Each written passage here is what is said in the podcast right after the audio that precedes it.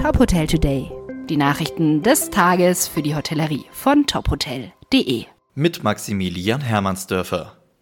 Nach einem Jahr Corona ist die Not im Gastgewerbe riesig. Ende März wird die Branche insgesamt sieben Monate geschlossen sein.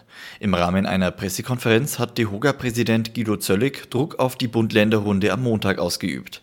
Er sagte, in der Branche wachsen Verzweiflung, Wut und Zukunftsängste dramatisch. Er fordert einen konkreten Fahrplan zur sicheren und verantwortungsvollen Öffnung der Betriebe.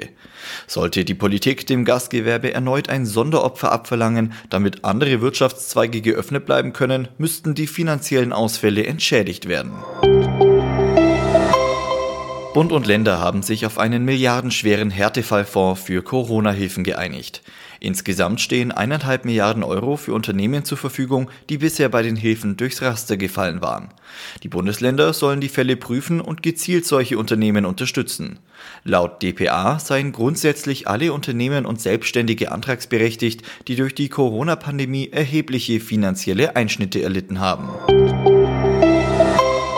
Durch die Corona-Krise sieht sich fast jedes fünfte Unternehmen in Deutschland in seiner Existenz bedroht.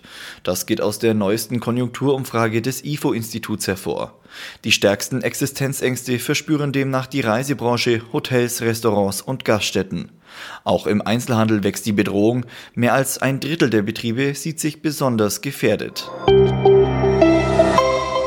Die Hotelgruppe B&B Hotels wächst weiter. Zum 1. März 2021 hat die Gruppe den Betrieb der bisherigen Leto Hotels übernommen.